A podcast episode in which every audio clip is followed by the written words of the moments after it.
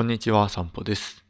考えるを習慣化する Web3 戦記始めていきます。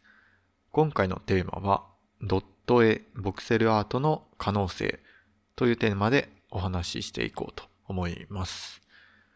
というのもですね、最近僕は NFT アート作ってみて、ドット絵で描いて作ったんですよね。あと、ボクセル 3D のボクセルモデルを作ったりして感じたことなんですが、実体験として、そう、意外とそのドット絵とかボクセルモデル、簡単とは言わないんですけど、そう、そこまで難しくはなかったなというイメージですね。いろいろツールを用意する必要はあるんですけど、実際に、実際に手を動かして、そのドットを書いていく作業とか、ボクセルを置いていく作業ですね。それは結構時間をかければ誰でもある程度見栄えのするものは作れるなと思ったんですよね。うん。あちなみにボクセルアートっていうのはあのマインクラフトみたいなちょっとローポリゴンっていうんですけど、その角張った 3D モデルを作る、それ、角張った 3D モデル、そのことを、まあ、ボクセルモデルとか言ったりするんですけど、それですね。うん。僕自身はめちゃくちゃ絵が下手くそなんですよ。あの、普通に描く、鉛筆とか筆とか使って描く絵ですね。それめちゃくちゃ下手くそなんですけど、ドット絵とかボクセルモデルっていうのは、その、なんだろう、線を引いたりとか、そういう感覚はあんまりなくて、本当に点をどんどん置いていく感じなんですよね。だから割と、冷静でいられるというか、客観的に自分がその作っている絵を見られるので、ちょっと形ずれたなと思ったらすぐやり直せるんで、かなり絵が苦手な人でも作りやすいなって思ったんですよね。うん。そう。だからこの実際に絵を描くとなると、やっぱり鉛筆とか、まあ、今デジタルでなんていうんですかね、ペンタブとか使うんですかね。それで線を引いていくと思うんですけど、やっぱり線を引くのって結構、なんていうんですかね、線を引くためのコツというか、筋肉が出来上がってないと難しいと思うんですよね。僕も割と、なんか絵練習してた時あったんですけど、結構ね、1ヶ月ぐらいやっても全然うまく描けなくて、まあ僕のやり方が悪かったのかもしれないんですけどね、そう、全然うまく描けなかったんですよ。うん。成長できたかと言われたら全然できなくて。でも、そう、ドット絵とかボクセルアートの場合だと、もう一日で形になる絵とかモデルっていうのを作れたんですよね。これはめちゃくちゃすごいなと思いましたね。まあ僕自身が絵を描けないから余計その凄さを体感したっていうか、かもしれないですけど。うん。ですね。やっぱり誰でもとっつきやすいっっていうこのドット絵、ボクセルアートの可能性は、うん、やっぱり NFT のコレクションとか見ても思いますよね。ドット絵の作品多いですし、ボクセルアートからクリエイターが生まれてくるみたいなことも多いと思うんですよね。中でもあのゲームのザ・サンドボックスっていうゲームがあるんですけど、それはもう完全ボクセルの見た目ボクセルモデルを使ったゲーム体験、ゲームのプラットフォームなんですけど、そう、サンドボックスを見てると、まあ、ボクセルで作られたモデルなんですけど、かなりしっかりした見た目で、世界観も統一されているので、ワクワクしてきますよね。うん。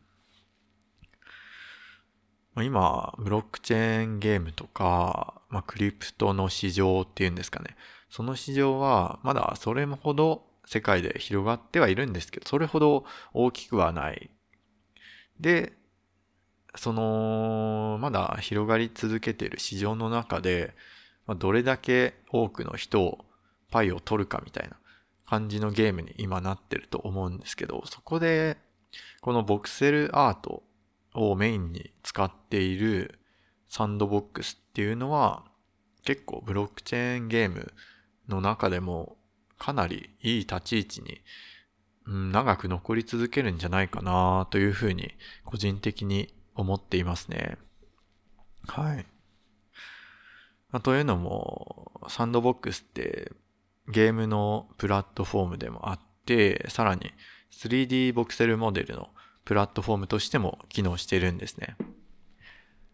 クリエイターが作ったそのボクセルモデルをサンドボックス上にマーケットプレイスがあるんですけど、そこに並べて販売することもできます。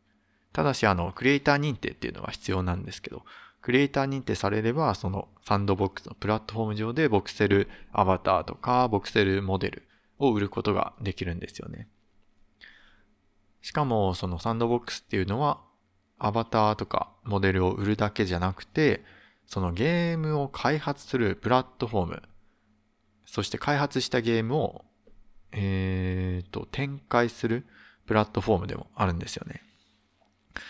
ま YouTube とか思い浮かべていただけると分かりやすいと思うんですけど、YouTube ってユーザー自身がコンテンツ、動画を作って YouTube っていうプラットフォームに投稿するじゃないですか。それの、まあ、ゲーム版と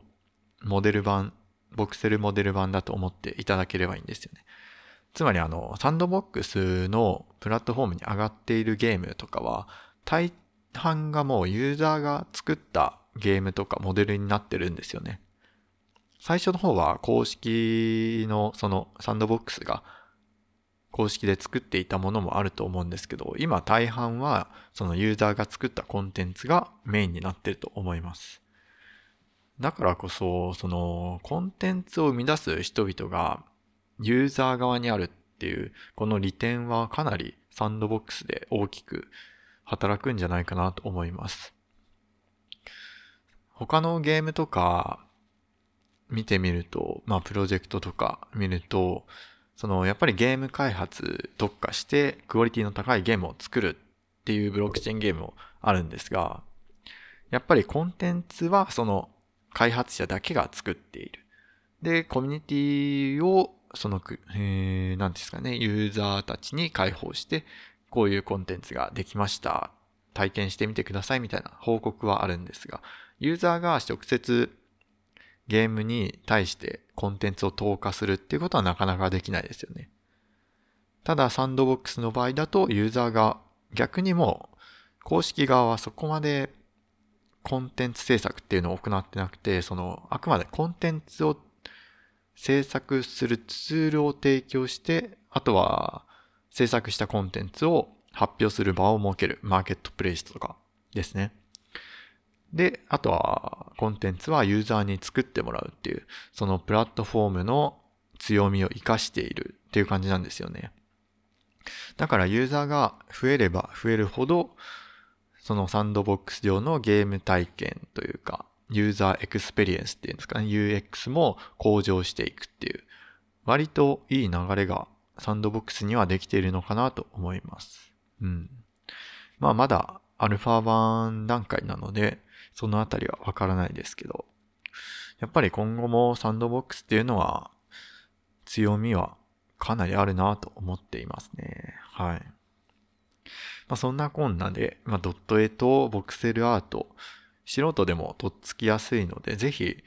まあ、興味湧いた方は作ってみるといいのかなと思います。あ、こういうふうにできるんだなとか、わかると思うんで、うん、まあ、時間のある方はぜひ試してみてはいかがでしょうかと。